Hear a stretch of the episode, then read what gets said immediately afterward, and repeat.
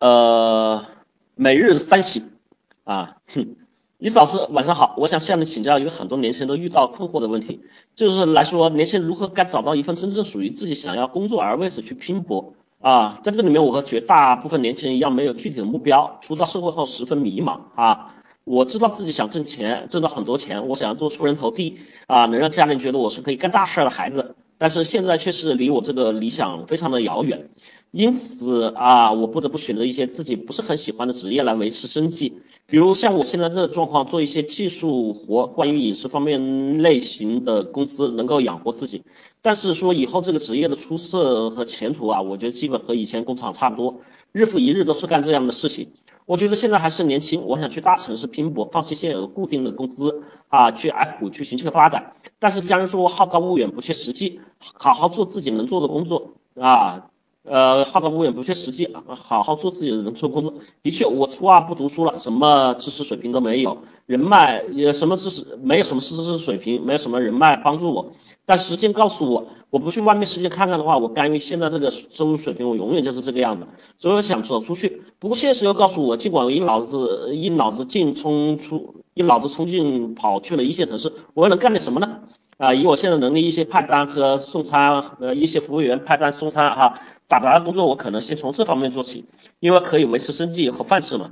但是说以后的日子怎么办？还是一直这样工作下去吗？这里我感觉不到方向在哪里，我该如何在以后的底层工作里面寻找向上的发展呢？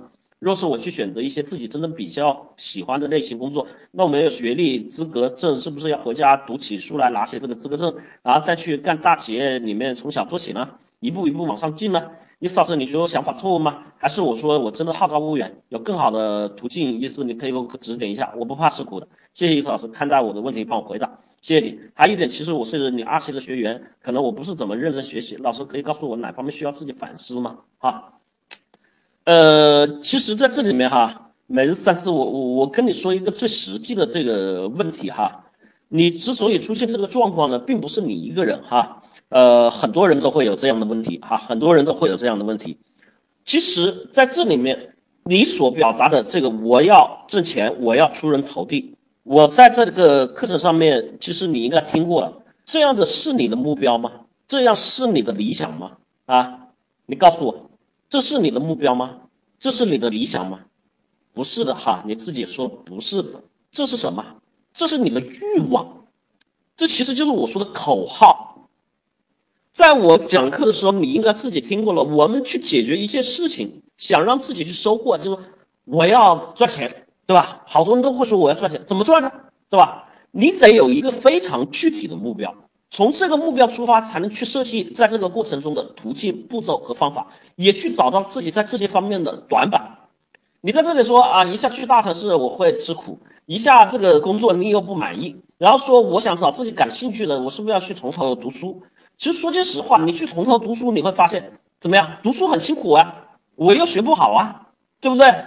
你所表达的所有东西，在你们我们所有同学来看，除了诉苦之外，你并没有表达出任何的实际想去改变的真正的思想在里面。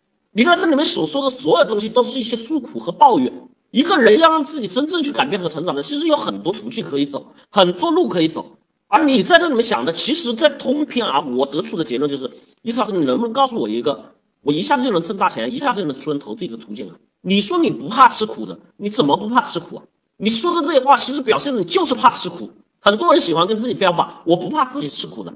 我在这个时候对这些人，其实很多时候我一看完你们做的事情，我就想说，你放屁！什么叫你不怕自己吃苦？读书的苦你们熬过来，你说你不怕吃苦啊？读到初二就不读了，你说你不怕吃苦？你说你现在回去读书，你你读得下来吗？你现在干这个工作，你说做厨师的技术工作，你说你不怕吃苦，你就是嫌这个工作苦和累，干不好。你说这个工作没前途，没钱，没长进。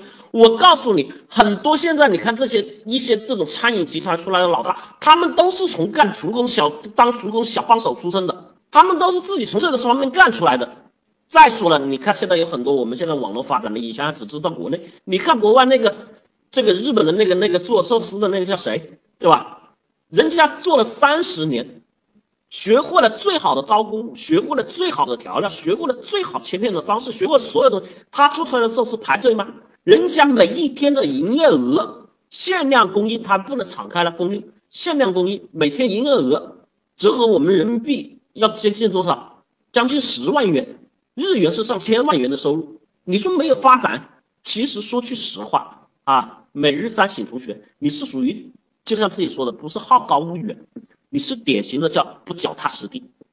无论任何事情啊，你说你感兴趣的东西，其实我不知道你什么东西感兴趣，但是我估摸的也就那么几件事情啊，比如说去网络游戏你感兴趣，对吧？网络主播你感兴趣，比如说现在互联网你感兴趣，这个电商你感兴趣啊？为什么呢？红啊，火呀，能挣钱啊，对不对？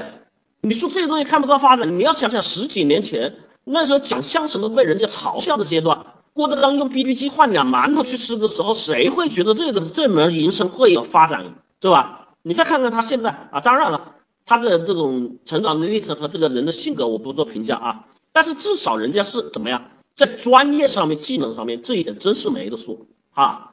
那人家也是通过自己的训练出来的，那你看他现在的收入，对吧？所以，当你去想到自己的所谓的成长，想到自己所谓发展的时候，而你不去拿出实际行动的这些同学，我对你们只有两个字：批判。任何一我说过了，任何一件事情，包括前面有同学提问的，我说扫马路你也能扫出结果来。任何一件事情，你用什么样的态度去做，你把这个事情做到什么样一个极致，其实是一样的。我想跟大家说一个年轻人特别不懂的一个道理，很多人说啊，什么男怕入错行啊，对吧？女怕嫁错郎啊，那后面我不说了，就觉得选择什么行业啊，什么技能很重要。我其实想告诉你们，任何一件事情，你的这种能力的成长啊，带给你能力的成长啊，其实是类通的。你会发现，越到上面顶层有能力才华的人，他所掌握的技能就越多。为什么越多？很简单，他通过学了一样东西，他就会知道怎么样去学。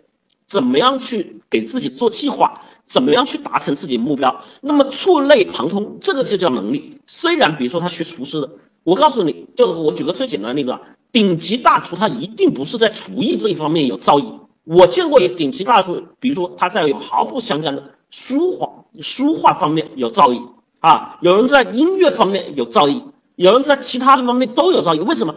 因为他知道自己怎么去挨过这一段苦，如何去练基本功，如何去成长的过程，这个能力才是每一个人在成长过程中最需要的地方。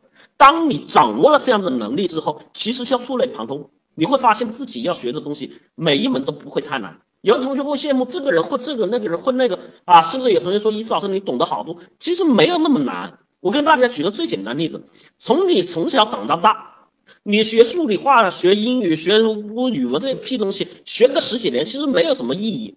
等你学到十五六岁开始，对吧？才开始懂点事儿，那个时候还开始进入青春期叛逆，都是逃课上课。再加上你高中就那么认真读了，那么可能就是一年半的书哈。高一、高二前半期你也干不了什么，到大学放养打游戏。其实你想想到你二十多岁出来，你真正学的东西压缩起来就是两三年可以干完的东西。